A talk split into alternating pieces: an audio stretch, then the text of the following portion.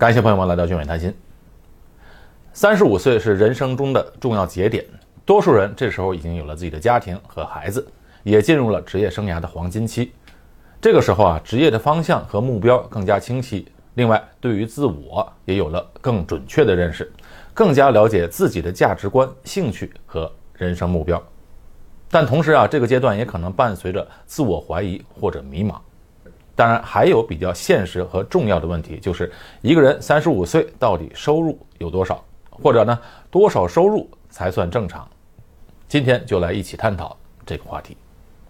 我们先看一组数据，在新加坡、美国、日本、马来西亚和台湾的年收入中位数是多少？以前的节目啊曾经说过，谈平均工资是没有多大意义的，因为中位数才是最合理的数据。不过这些数据啊来自各个网站和渠道。不一定精确，仅当做今天讲话题的一个参考而已。在新加坡，如果您刚好是三十五岁，那么月薪在每月五千新币是比较合理的，因为您的收入啊已经超过了一半的同龄人。新加坡在三十五岁的时候，它的年收入的中位数为六万三千新币，那除以十二呢，为每月五千三百新币。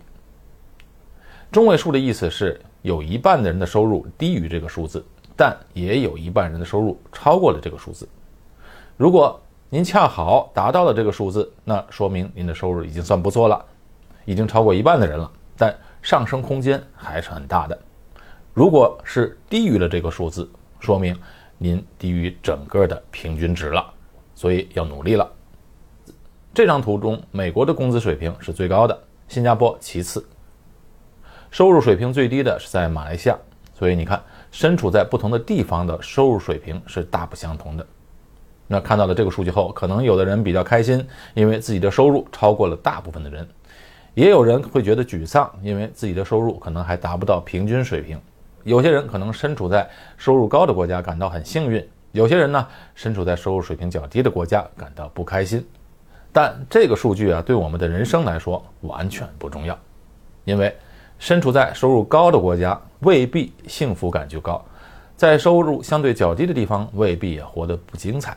因为这些数据呢，从来不是你我衡量自己未来的目标，只是用来判断我们现在的人生水平过得如何的标准。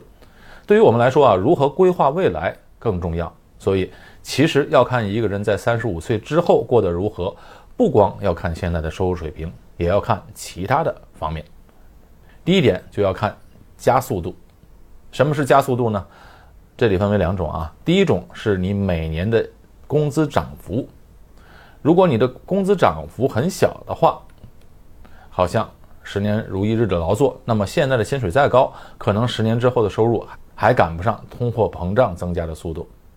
我们都知道，工资的成长速度决定了你未来收入的上限，所以要考虑你现在做的事情。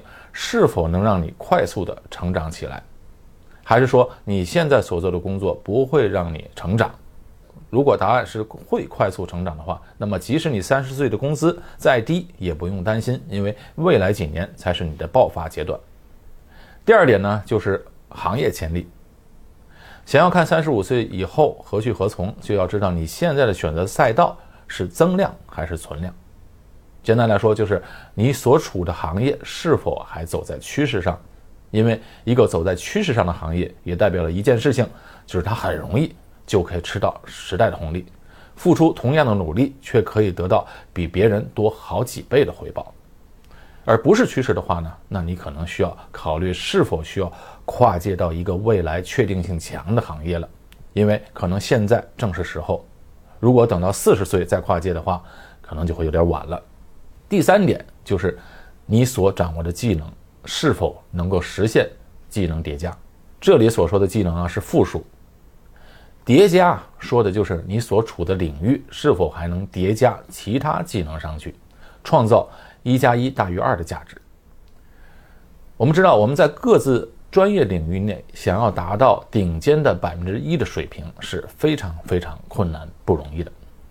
可能到了自己三十五岁了，再想提高自己的专业能力也是非常困难。但如果叠加一个其他的技能的话，所产生的效果可能会大不一样。举个例子，成为一个顶尖的设计师不容易，但如果一位擅长写作的设计师，可能在职场上取得的成绩不亚于顶尖设计师，甚至能够弯道超车。技能叠加其实就是一个技能组合的概念，就好像投资组合一样，各技能之间要有某种联系，但又不能太相似。比如，如果你在新闻行业中是佼佼者，那么在提高写作能力的话，可能也不会有太大的区别，因为这个行业里的人的写作能力都很强。你所掌握的技能不仅要可以协同工作，而且要种类繁多，才会让你脱颖而出。再举个例子，理工科的人才，工程师们大都不擅长做演讲，所以啊，那些擅长演讲的工程师。也许他掌握的技能不是顶尖的，但是他所拥有的演讲能力能够给他带来巨大的专业优势。所以呢，我们不要试图在一件事上做到最好，那样你可能会失望的，因为非常非常困难。相反，你可以问问自己：我在其他哪些领域可以脱颖而出呢？我需要什么样的技能组合才能在这个领域独树一帜？好，我是高俊伟，在新加坡，我们下期节目再见。